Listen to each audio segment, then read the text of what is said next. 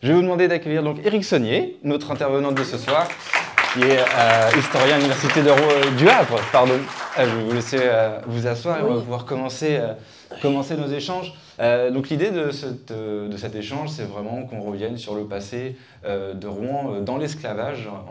Voilà, l'idée, c'est qu'il n'y avait pas besoin de prérequis pour, euh, pour connaître euh, et euh, pour saisir tout ce qu'on va se, se, dire ce soir et faire découvrir ce passé que beaucoup ignorent. Qui, dans la salle, savait que Rouen avait un passé esclavagiste Le public est averti. Et un public averti en vaut deux. Euh, donc c'est pas mal. On a pu tester aujourd'hui, puisqu'on était aussi à l'origine du village d'animation en plein centre de Rouen, euh, bah, que ce passé n'était pas forcément euh, très très bien connu. Et donc voilà, c'est aussi ça qui nous a poussé, nous, à, répondre à, cet appel à projet, parce que on voulait aussi, bah, on a aussi découvert l'esclavage à Rouen via, via, cet appel à projet. Et on s'est dit, il faut vraiment qu'on le mette en avant. D'où nos échanges de ce soir. Euh, première, euh, première question euh, que, que, je vais vous poser ce soir. Comment une ville comme Rouen débute un commerce d'esclaves? Oui, alors la, la, question est un peu directe. Ah oui, il bah, faut... non, la, question, la question soit directe, c'est bien, c'est normal, mais la, le lien avec l'esclavage est forcément un lien qui est, qui est apparu de façon assez empirique. D'ailleurs, par la suite, je veux dire, il faut se positionner un peu dans le même état d'esprit. Le, commerce des esclaves s'inscrit dans le cadre du commerce colonial. C'est-à-dire qu'il y a, même en, plein XVIIIe siècle, il n'y aura pas de, société spécialisée dans la traite des Noirs. C'est un, commerce qui est le commerce colonial dans lequel il y a, euh, cette traite. Et euh, enfin, pour en revenir au début, puisque c'est quand même la, question qui est posée, euh, on peut considérer que ça se met en place dans le deuxième tiers du XVIIe siècle, donc très très tôt, c'est-à-dire en lien avec euh, finalement une colonisation qui est, qui, est, déjà esclavagiste, qui se fait vers euh, le continent américain, vers les Antilles, puisque les, les, Normands ont été parmi les premiers à, arriver aux Antilles. Hein. Euh, on est à l'époque de Richelieu, hein. c'est 1623, l'île de Saint-Christophe, après l'arrivée en Martinique 1635. Et puis parallèlement, il y a aussi évidemment une, une mise en place de, comptoirs, de forts euh, sur les côtes de l'Afrique, notamment autour euh, du Sénégal. parce que les Portugais occupaient déjà les zones qui étaient un petit peu plus au nord, autour du Cap Vert. Et dans ce cadre-là, j'allais dire, on, on traficote déjà un petit peu des esclaves, donc entre euh, le continent africain et le continent américain dans un premier temps. La traite n'est pas, encore, euh, pas encore en place hein, avec les départs euh, des ports européens. Et dans cette espèce de, première colonisation de l'époque moderne, non seulement les Normands sont très bien placés, mais les Rouennais le sont aussi très bien dans la mesure où leur port, c'est Dieppe à l'époque. Le, port de, Rouen, c'est véritablement Dieppe. C'est une chose qu'on a peine un petit peu à imaginer aujourd'hui, et même quand on étudie l'histoire, euh, même à partir du XVIIe siècle, c'est que Dieppe était une très très grande ville, hein. probablement 35 à 40 000 habitants peut-être au XVIe siècle. Et puis après, il y a eu ce bombardement en 1694, euh, déjà les Anglais, hein, euh, bien avant le vôtre. Vaste tradition, vaste britannique. Ils s'étaient entraînés en quelque sorte. Et donc la, ville de Dieppe est, rasée, et après ça va être un, déclin permanent. Mais Dieppe était le port de Rouen, et c'est vrai que si... Euh, si vous, il y a quand même des, choses un petit peu à rappeler.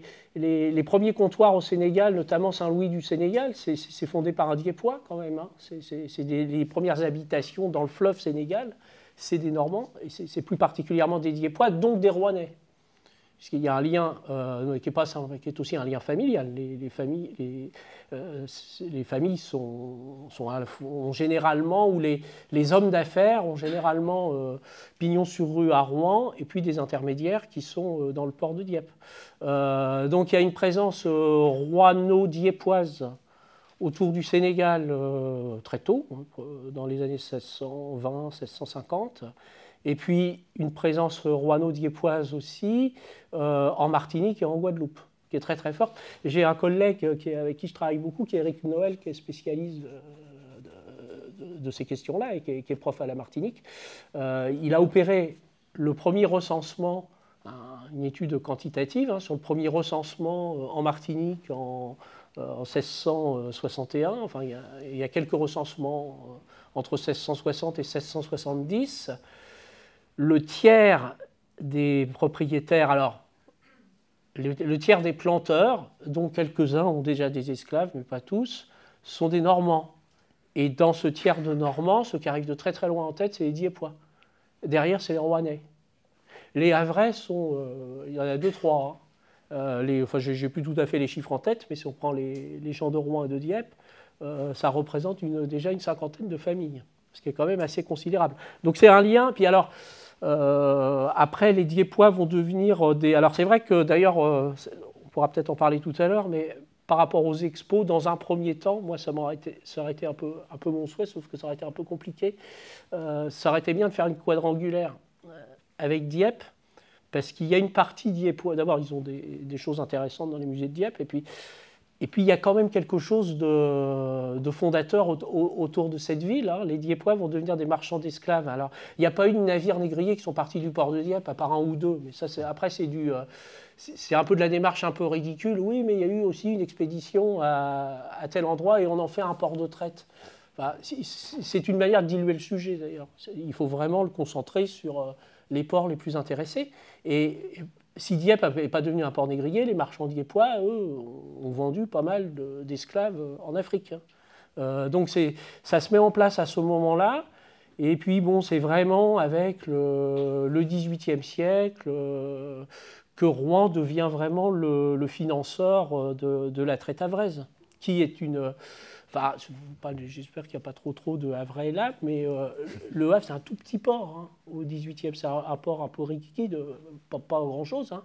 Donc, euh, euh, il y a besoin de ces investissements avec des villes plus, plus importantes comme, comme Rouen. Et donc c'est le fait que Rouen ait déjà une culture de, du commerce que, qui fait que du coup le, le régent qui est du coup en place en, euh, à cette époque-là, fait le choix de, Rouen dans sa lettre euh, patente qui, lui, qui lance le. Je vais juste vous demander de parler un tout petit peu plus près du micro pour oui, puisse... Oui, pardon, ça c'est les micros, il faut parler plus près parce que des fois il y en a. Oui, non, vous pouvez le caler derrière votre menton, okay. pas de problème. Euh, donc du coup, voilà ce que, ce que je disais, est-ce que c'est le, fait que Rouen est une prédisposition qui fasse que le, régent l'ait désigné parmi d'autres villes pour le, autoriser le commerce d'esclaves ben, c'est assez logique. Hein, euh, la monarchie tenait beaucoup à ce que soit représenté ben, ce qu'on appelle euh, euh, la pointe nord du système atlantique français, c'est-à-dire la Manche, qui est mhm. quelque chose sur la Manche. Dans la mesure où la totalité des ports de la Manche sont des, ports, alors soit en très grande difficulté comme Dieppe, ou alors des ports assez modestes. Hein, euh, je crois que la population la plus importante, ça doit être autour de Dunkerque, et c'est 20-25 000 habitants. Ça n'a rien à voir avec euh, la démographie de Nantes ou de Bordeaux. Bordeaux, c'est plus de 100 000 habitants à la fin du XVIIIe siècle. Hein. Donc il lui fallait euh, quelque chose dans le système Atlantique Nord. Et quelle est la ville qui est une ville de négoce et qui a les capitaux? Il ne faut quand même pas perdre de vue que, c'est un petit peu plus tard, mais l'armement d'un navire négrier, en se mettant dans l'hypothèse, on veut faire un peu de l'Uchronie, c'est-à-dire euh, on refait l'histoire en, admettant que un négociant seul puisse faire de la traite, c'est-à-dire équipe un bateau, ce qui n'est pas possible. Hein. Ils étaient au moins euh, le, plus souvent quatre, euh, plus souvent même six ou huit, et, encore plus parfois. Mais en admettant que quelqu'un le fasse seul, c'est l'équivalent d'un hôtel particulier à Paris.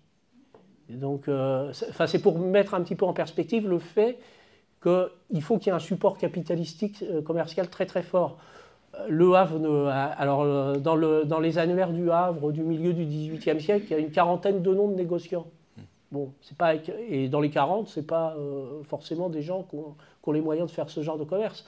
Donc il faut s'appuyer, quelle est la ville qui est importante, euh, proche, du Havre, avec euh, la vallée de la Seine comme ouverture vers l'Atlantique? C'est Rouen qui a entre 65 et 70 000 habitants, et puis euh, une activité négociante très très forte depuis le Moyen Âge. Hein. Rouen était quand même pratiquement la principale ville de province avec Lyon à un moment du Moyen Âge. Hein. Donc c'est assez logique hein, cette décision de dire c'est Rouen c'est là qu'il y a les capitaux. Est-ce que vous pouvez nous rappeler un petit peu rapidement le, système de commerce triangulaire pour bien qu'on comprenne tous les enjeux qu'il y a ensuite? Oui, alors le, le, commerce, alors le système du commerce triangulaire qu'on a tendance à, à éviter. Enfin, c'est un terme qu'on emploie un peu moins. C'est voilà, c'est. Euh, un, terme qu'on emploie un petit peu moins, des fois à tort d'ailleurs, parce qu'il a, il a parfois totalement sa pertinence. Euh, on, essaie de l'éviter parce que ça sous-tend que euh, finalement le, le, commerce des esclaves ne se serait fait que par un système triangulaire. Or, il y a au moins deux, deux traites qui ne se font pas par ce biais-là. C'est les Portugais qui, eux, font du commerce en, droiture, ce qui pour nous désigne ce qui n'est pas le commerce euh, triangulaire, mais eux, ce sont des liaisons entre Luanda, enfin l'Angola et le Brésil, Pernambouc, euh, qui, permet finalement d'acheminer euh, sans utiliser un triangle des esclaves. Et puis il y a la traite dans l'océan Indien, je ne sais pas si on en parlera à un moment donné, mais qui, elle, se fait de manière un petit peu différente. Mais pour ce qui est du commerce triangulaire, c'est un système qui, est à la fois qui est simple, mais qui peut aboutir à un certain nombre de simplismes.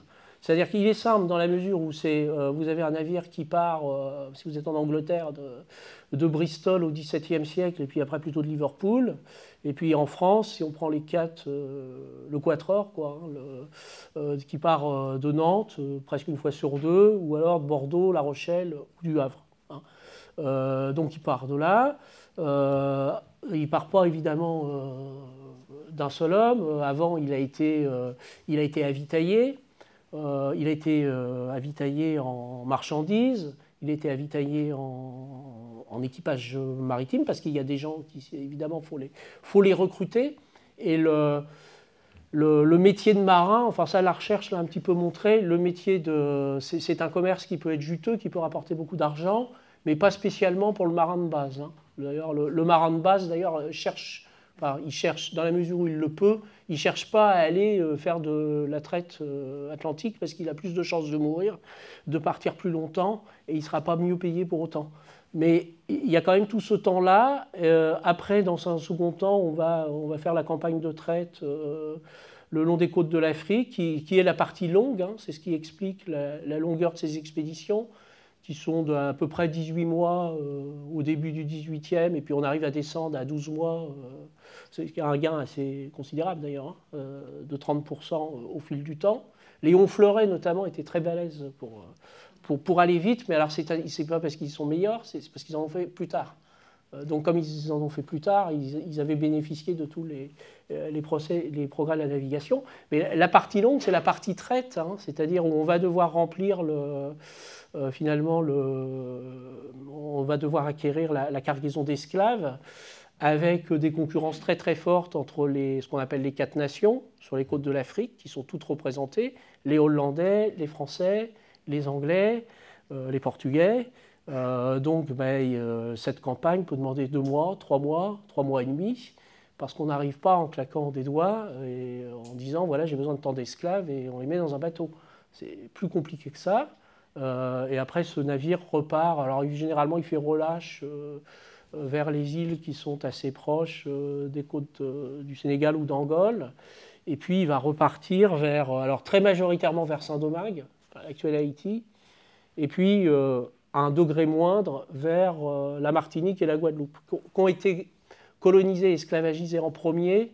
Enfin, en premier, je, me place du point de vue des Français, hein, puisque la, France ne va, ne va être maître de manière stable et définitive d'Haïti, de, Saint-Domingue, euh, qu'à partir de la fin du XVIIe siècle avec la, guerre de la Ligue d'Augsbourg. Donc on, et puis bon, on a cet échange, on a cet échange donc euh, ben, euh, esclaves contre produits contre produits coloniaux qui sont généralement au nombre de cinq hein, tabac, café, sucre, indigo, et euh, cacao ou, coton parfois.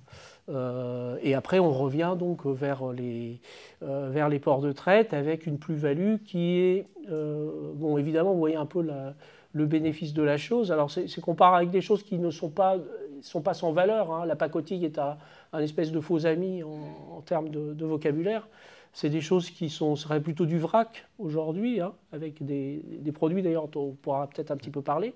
Mais euh, on part avec des produits finalement qui ont une valeur ajoutée moyenne, avec un retour sur des produits qui, eux, ont une valeur ajoutée euh, très très supérieure, et notamment le sucre, qui devient vraiment, enfin l'expression est souvent employée, notamment dans le, le, la série qui a eu, euh, qui s'appelle euh, Les routes de l'esclavage, oui, je crois, qui avait été. Euh, on parle de. À un moment donné, Frédéric Régent, quand il répond à une question, dit le sucre, c'est le, pétrole de, l'époque. Effectivement, ça devient ça. Ce qui n'était pas tout à fait le cas. Au début, c'était plutôt le tabac hein, qui, était, qui, était, qui était recherché. On a une animation ce, cet après-midi où justement les, enfants étaient invités à mettre la main dans des, dans des caisses euh, pour deviner quels étaient les produits issus de la traite. Euh, évidemment, on n'a pas mis de tabac. Euh, pour, on s'est tâté, est-ce qu'il fallait le mettre quand même?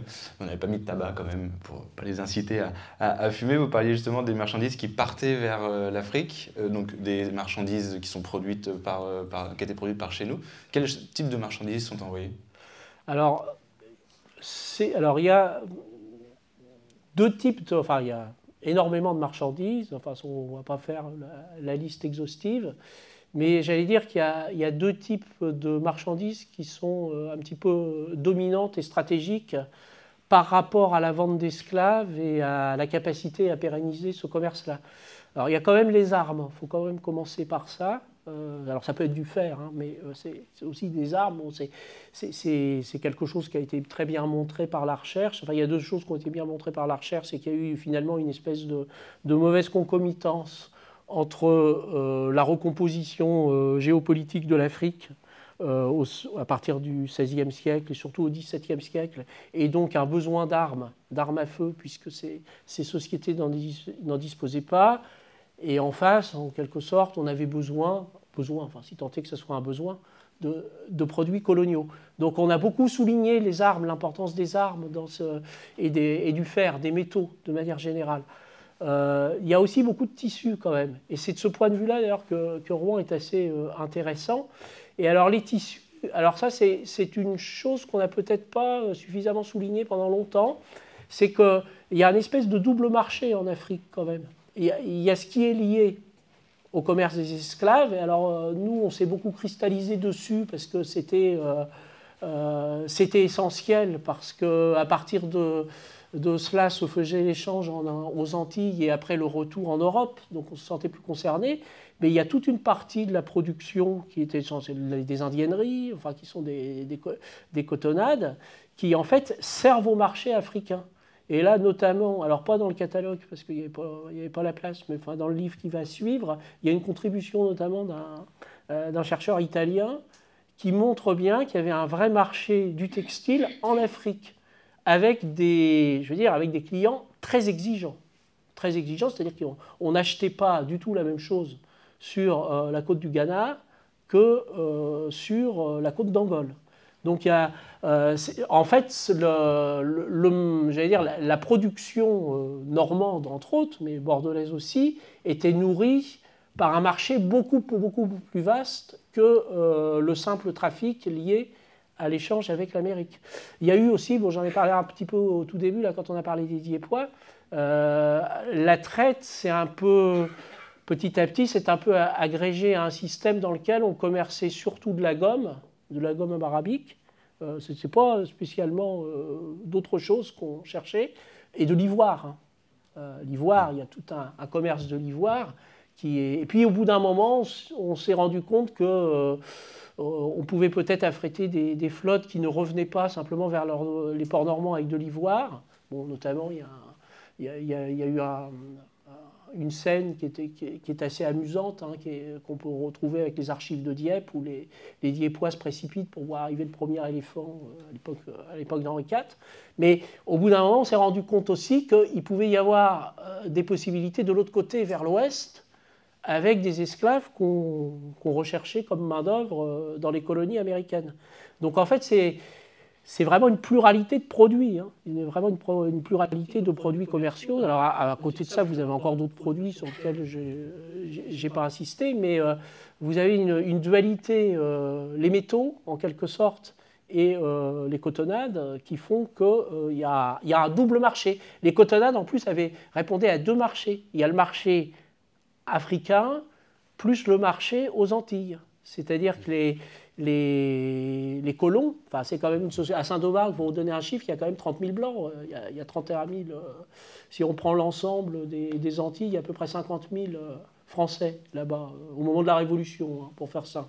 Sur, euh, bah, ce sont des gens qui, puis ils ont, certains sont, sont riches bien sûr, donc il y a aussi l'évolution euh, que l'on voit euh, dans les sociétés européennes avec des, euh, un goût pour des, produits textiles colorés, des choses comme ça. Donc il y avait un double marché, ce qui explique aussi, enfin, c'est assez intéressant parce que on a tendance un peu à, à, un peu trop sectionner le monde en disant il y a l'histoire de la traite atlantique, du commerce atlantique, et puis je m'occupe pas de l'océan Indien parce que c'est autre chose, c'est une autre histoire c'est totalement connecté. Hein.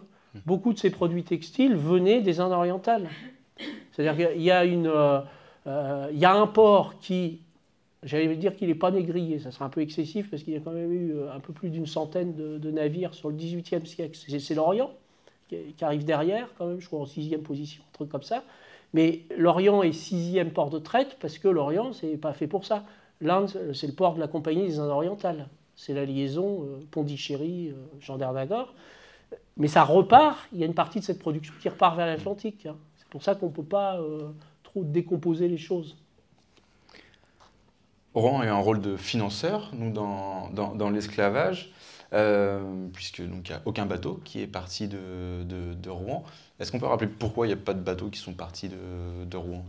C'est pas très facile. Euh, euh, alors il y a des bateaux, mais c'est des petits, c'est ce qu'on appelle les allèges, qui sont d'ailleurs souvent représentés euh, en, peinture. Hein, où on voit ces petits bateaux qui remontent la Seine, qui parfois d'ailleurs euh, devaient être, euh, qui remontent parfois ce qui va être de la pacotille. Hein, euh, ils servent à ça. Mais le problème, c'est que le, il n'y a, a, pas que pour Rouen d'ailleurs, même pour un certain nombre de ports de, de bord de mer qui n'ont qui ont pas les, les, capacités à le faire. les navires de traite sont quand même de gros bateaux Bien qu'au début, au début, c'est pas forcément des très très gros bateaux.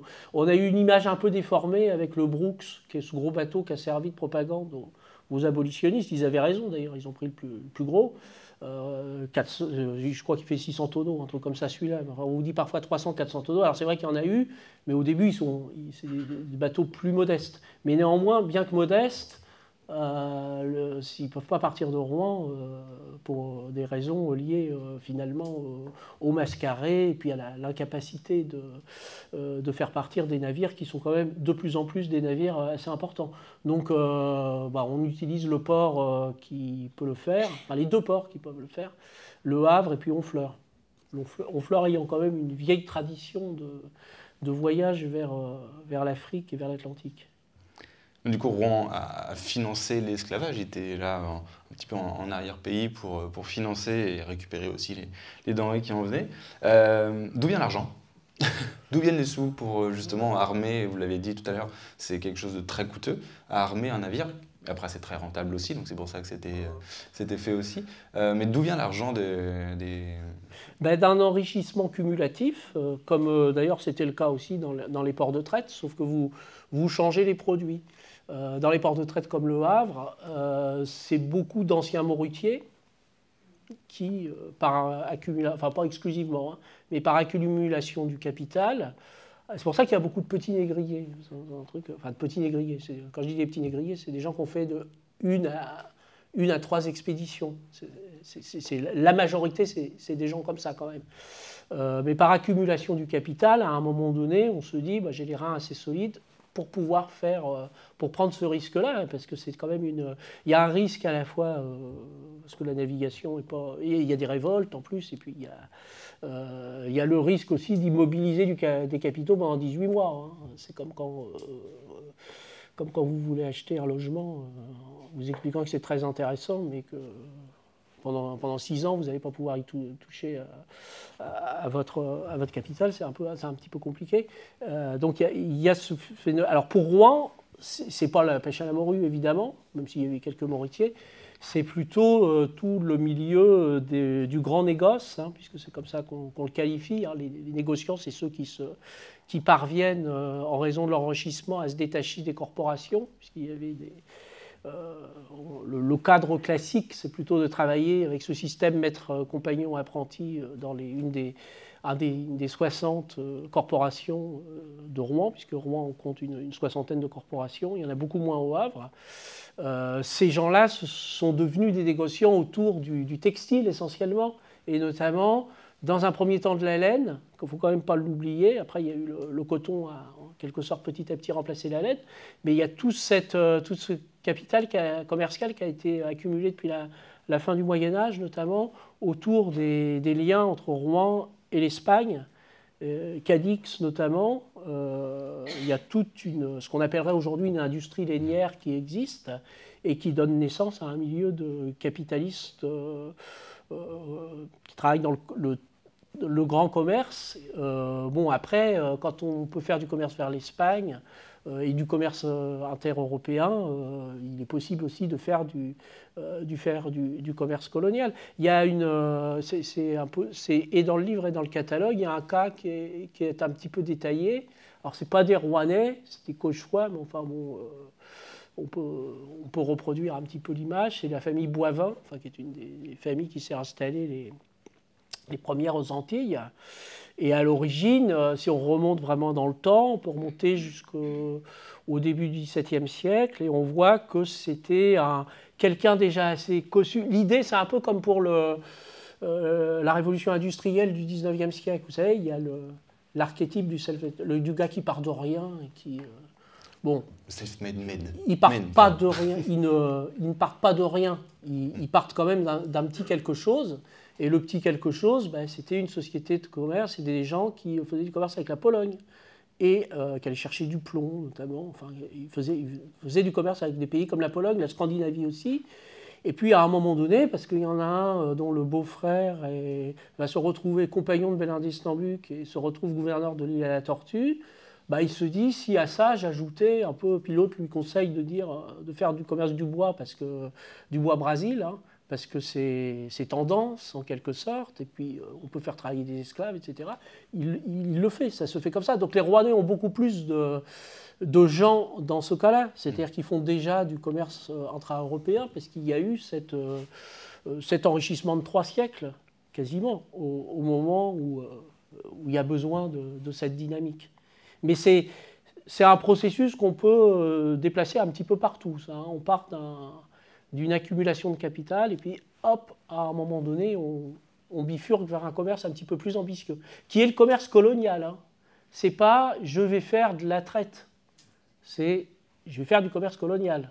Et, dedans, il y a, y, a, cette partie qui est la, la, traite, la traite négrière. Parce que finalement, en Europe, cette traite négrière, on ne la voit pas. On en voit euh, quand, on est, quand on habite au port du Havre, on voit des bateaux qui partent avec des marchandises, on voit des bateaux qui reviennent avec d'autres marchandises. Euh, voilà, il n'y a, pas forcément de, regard. Si, on la voit un peu. On la voit un peu Oui, on la voit un peu parce qu'il y a des migrations.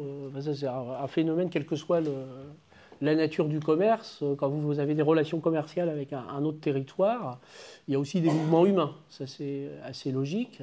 Et euh, il y a toute une population de, gens qui, en fait, échappent.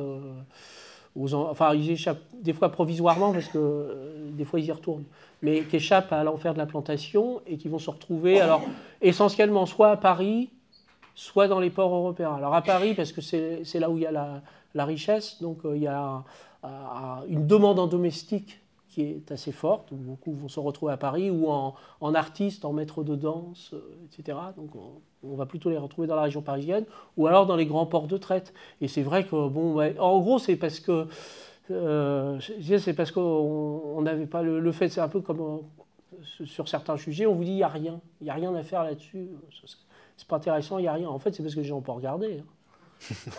si on cherche bien, il y a... Si vous regardez, enfin, pas toujours, des fois ça marche pas. Hein. Euh, des fois ça peut marcher. non, non, il y a, il y, a des, il y a une connaissance, il y a aussi des.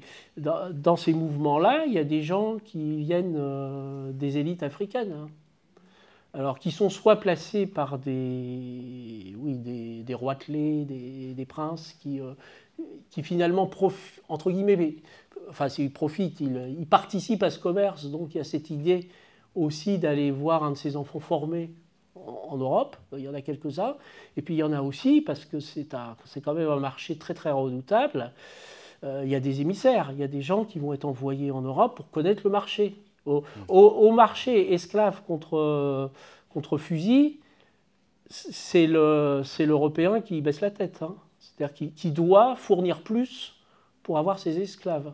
Euh, le seul pays pour lequel les études ont été vraiment faites, c'est les Provinces-Unies, la Hollande, et c'est assez net. Enfin, ce que disent les historiens, c'est que c'est plutôt les, les élites africaines. C'est aussi pour ça que c'est une, une histoire, enfin une mémoire assez douloureuse, parce que ça réveille plein de, plein de problèmes partout. Euh, mais les élites, les élites africaines ont, ont, envoyé certains de leurs enfants ou de gens de leur famille pour connaître un peu le, ce qui est assez logique. Hein. Les, Européens, enfin je les Européens le faisaient, je vois pas pourquoi ça ne serait pas fait dans l'autre sens. Hein.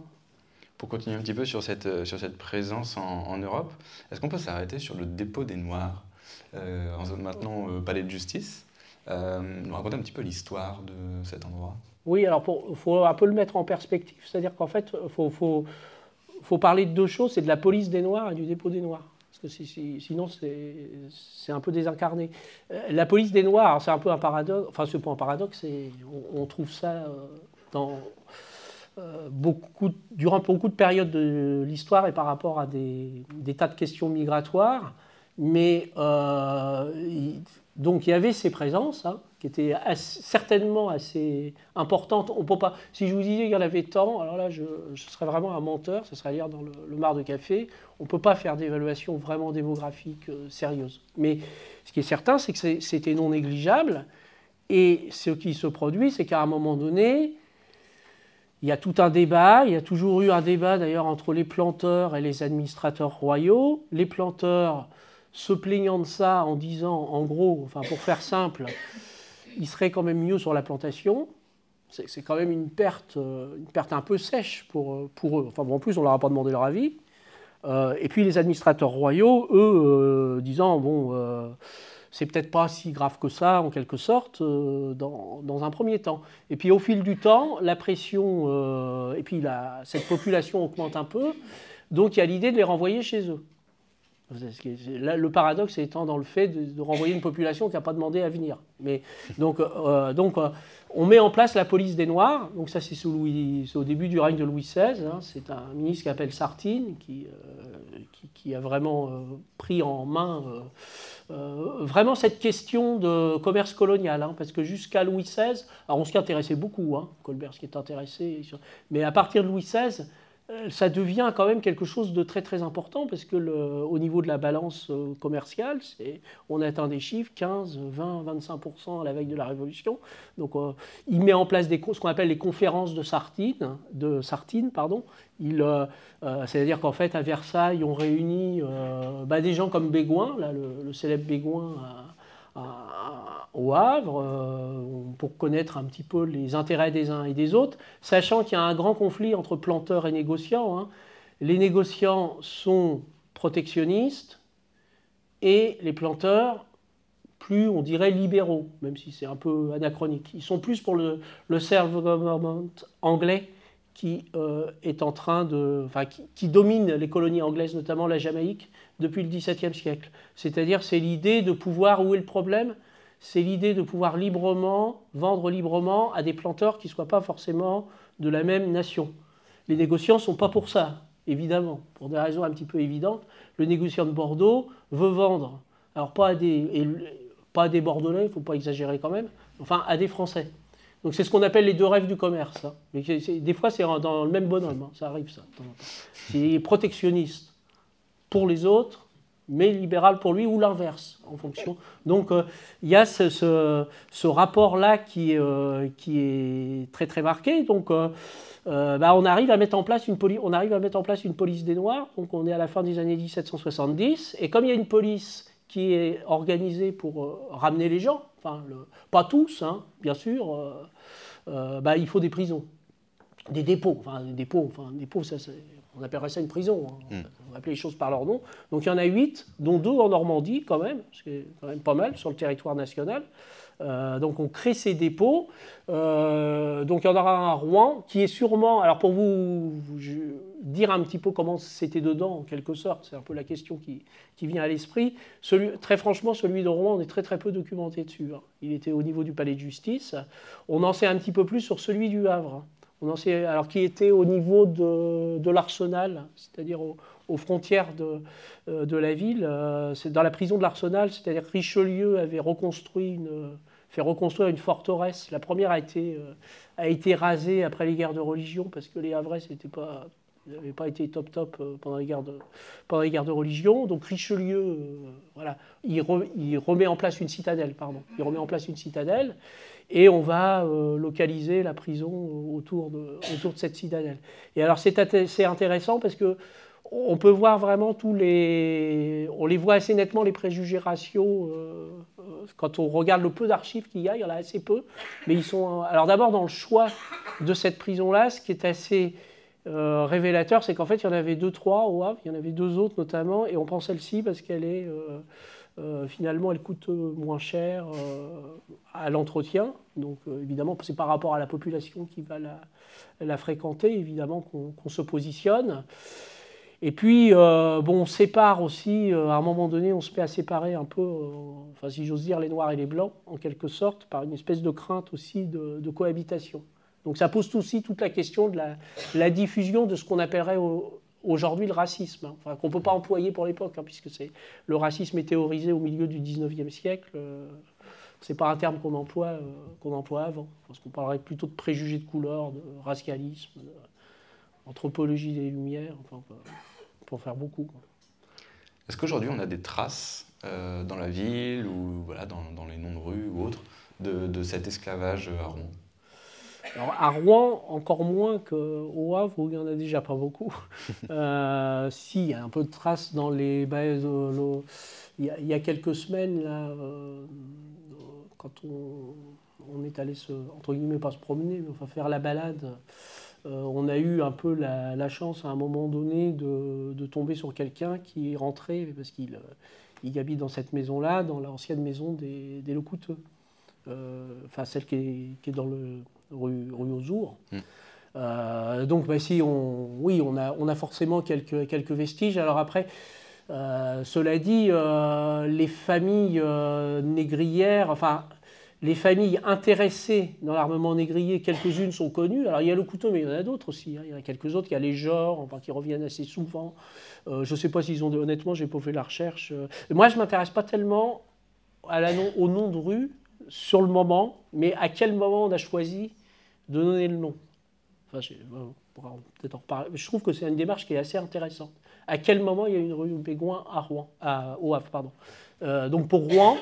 Euh, pour Rouen, ben, vous avez quelques noms. Alors après, on peut considérer si vous avez une rue de Fontenay, mais euh, ça devient indirect. Parce que de Fontenay, c'est le premier maire de Rouen. Le frère, euh, avec son frère, c'est un industriel de Saint-Sever. ils sont dans la cotonnade.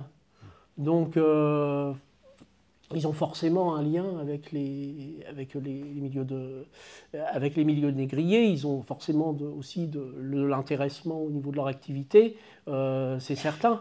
Euh, mais vous avez quand même assez, assez peu de traces. Au Havre aussi, d'ailleurs, vous avez assez peu de traces. Euh. C'est pour ça que c'est compliqué. Là, euh, tout à l'heure, j'étais dans un faux direct sur, sur France 3. Donc, en fait, j'y étais l'après-midi. Et c'est la question de savoir finalement pourquoi. C'est toujours la question qu'on pose en premier. C'est pourquoi la Normandie a été en retard. alors, un, il n'y a pas de complot. Hein. C'est pas, faut le préciser maintenant. Il faut toujours commencer par ça. Mais bon, il y a deux raisons. C'est bon, bah, c'est bah, l'absence de traces quand même. Alors lié au bombardement. Alors c'était pas souhaitable que le bombardement tombe sur Rouen, mais s'il était tombé sur Rouen et pas au Havre, on aurait plus de traces du, du Havre du XVIIIe siècle. Donc, euh, c'est-à-dire qu'il faut, il faut jongler au niveau de la mémoire dans cette région-là avec Rouen, qui est intéressant, mais qui c'est quand même pas, euh, c'est pas de là, enfin on l'a dit au début, euh, les navires ne partaient pas de Rouen, donc c'est, euh, bah, vos négriers, ils n'apparaissent pas dans les archives non plus, hein. le nom de Monsieur Le Couteau apparaît pas vraiment, c'est le nom d'un monsieur qui s'appelle Rouélan, et qui en fait est en partie un de ces intermédiaires au Havre. Mais quand vous n'avez pas le nom des gens, c'est c'est comme pour les gens qui travaillent sur les, paradis fiscaux ou ces choses-là, des fois c'est un peu compliqué en termes de... Pour faire de la prosopographie par exemple des, paradis fiscaux, ça ne va pas être simple. donc vous avez quand même ce problème-là euh, ce qui fait qu'on se raccroche beaucoup aux histoires de plaques de rue, qui ne sont pas inintéressantes en soi, mais des fois, c'est euh, c'est pas l'alpha et l'oméga du, du, sujet quand même. Et c'est pour ça que peut-être un petit peu plus qu'ailleurs, on se, raccroche à cette histoire euh, de plaques de rue, parce qu'il n'y a pas le reste. Euh, il est évident qu'à Bordeaux, bon, même à Nantes, vous descendez de la gare de Nantes, vous êtes en face de je me rappelle plus de son nom, de l'avenue, qui... mais vous avez toutes les traces euh, des hôtels particuliers du XVIIIe siècle, avec euh, parfois le nom de leur propriétaire. Les Bonnerons, enfin, tous ces noms-là. Nos, échanges commencent déjà à arriver vers euh, la fin, puisqu'on a, après un, concert de, de, de Loya, l'esclavage a pris fin, heureusement. mais comment les Rouennais ont, se sont positionnés quand l'esclavage a commencé à être euh, menacé euh, politiquement? Alors, ce qui est intéressant, c'est qu'il y a une, euh, il y a une distorsion avec un décalage avec le Havre. C'est-à-dire que a évidemment moins de traces, mais si on prend un 18e siècle qui va jusqu'au règne de Louis XVI, c'est-à-dire qu'en fait, l'esclavage va commencer vraiment à être contesté au moment où il devient important, ce qui est assez classique d'ailleurs. Auparavant, il n'est pas tellement contesté. Alors des fois ça surprend un peu, mais c'est une espèce de fausse naïveté. Hein, l'anthropologie des Lumières, oui, les gens, euh, moralement, ça les... Il euh, ne faut, pas reproduire, je veux dire, avec les, schémas euh, qu'on peut avoir au XXe ou au XXIe siècle, la, façon dont les sociétés réagissaient. Jusqu'en 1770-1775, bon ne peut pas parler vraiment de contestation, ni au Havre, enfin par quelques figures marginales. Il y en a quelques que les, d'ailleurs que les deux villes s'arrachent, parce que j'ai vu qu'il y, a des lignes sur Marie Le Masson. C'est normal, parce qu'elle a vécu dans, dans, les deux villes. Mais il y a pas mal de choses sur Marie Le Masson, le Golfe. Et les, au Havre, ils sont, enfin les, c'est au Havre. Hein. je veux dire, pas qu'elle est. Moi, je n'en pense rien, mais elle a, une partie de sa carrière. Pour, pour beaucoup de gens, c'est une figure havraise, si vous voulez. Mais en plus, comme c'est une femme intéressante, enfin, une, elle a fait, écrit plein de, choses intéressantes sur la pédagogie, et que c'est une figure honorable qui conteste un peu l'esclavage, on va essayer un peu de la, en quelque sorte, de la mettre, euh, de la mettre de son côté. Mais à part des figures comme ça, jusqu'en 1760, euh, règne de Louis XVI, il y en a peu. Après, il y a, il y a quand même un, campagne abolitionniste qui commence à toucher un, tout petit peu les Normands. Et alors, ce qui est intéressant, c'est qu'il y a vraiment une partition au moment de la Révolution française, et notamment au moment de la, la Révolution de Saint-Domingue, en 1791. Alors là, c'est assez net, parce que c'est quand même plus une catastrophe au Havre qu'à Rouen. Parce que euh, après, bon, c'est une question de, où on met le curseur. Alors après, là en ce moment, et c'est très bien, enfin moi personnellement je m'en réjouis, on, met beaucoup en avant, enfin on remet beaucoup en avant le rôle de Rouen dans la traite. Euh, mais enfin, cela dit, après, c'est moins stratégique et vital que pour Le Havre quand même. je veux dire, euh, le Rouen a bien d'autres activités que le commerce colonial.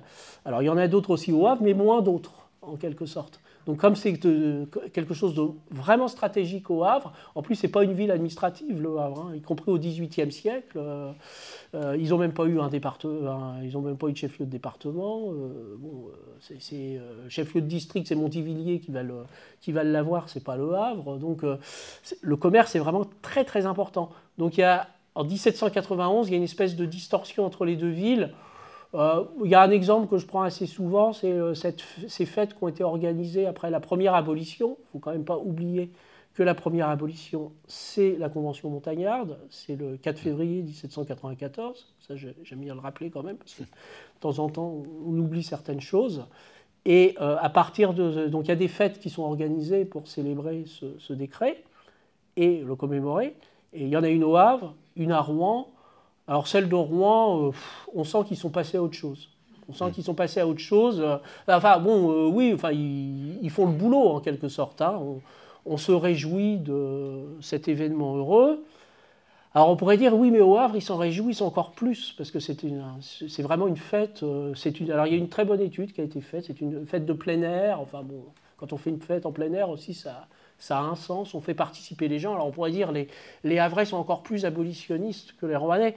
C'est plutôt à lire dans l'autre sens. Ils ont, quelque part, ils ont beaucoup à se faire pardonner, et euh, la fête s'appelle la fête de l'affranchissement. Ça, ça toujours. L'affranchissement, c'est assez intéressant parce que c'est le maître qui, qui donne. Pas ça pourrait s'appeler la fête de la libération. Hein. c'est la fête de l'affranchissement, ça n'a pas le même sens. Donc euh, on sent que les Havrais vont avoir du mal, euh, en quelque sorte, à quitter cette histoire-là. Alors pour les Rouennais, j'allais dire, après 1791, euh, on est passé à autre chose. D'ailleurs, c'est pas pour rien, enfin sur le Havre, que le, la fameuse affaire Mazurier, dont on parle très souvent, avec, parce qu'il a un nom de rue, puisqu'il est devenu quelqu'un qui est devenu maire du Havre au début de la Troisième République et qui a, fait de la traite jusqu'en 1862. 1862, c'est quand même 14 ans après le décret d'abolition de l'esclavage. on peut dire que c'est quand même une passion tardive, hein, jusqu'au Second Empire. Mais alors on peut dire oui, on prend un exemple, ça aurait pu se passer à Bordeaux. Oui, bien sûr, mais euh, quand, vous, même quand vous reprenez la presse avraise, le, le, décret d'abolition de 1848, c'est silence radio. Hein. Hmm. on peut dire euh, qui, qui, ne dit mot consent, oui, bien sûr, mais enfin, quand, visiblement, il y a une espèce de gêne par rapport à ce sujet. Euh, donc il y a un décalage entre les deux villes.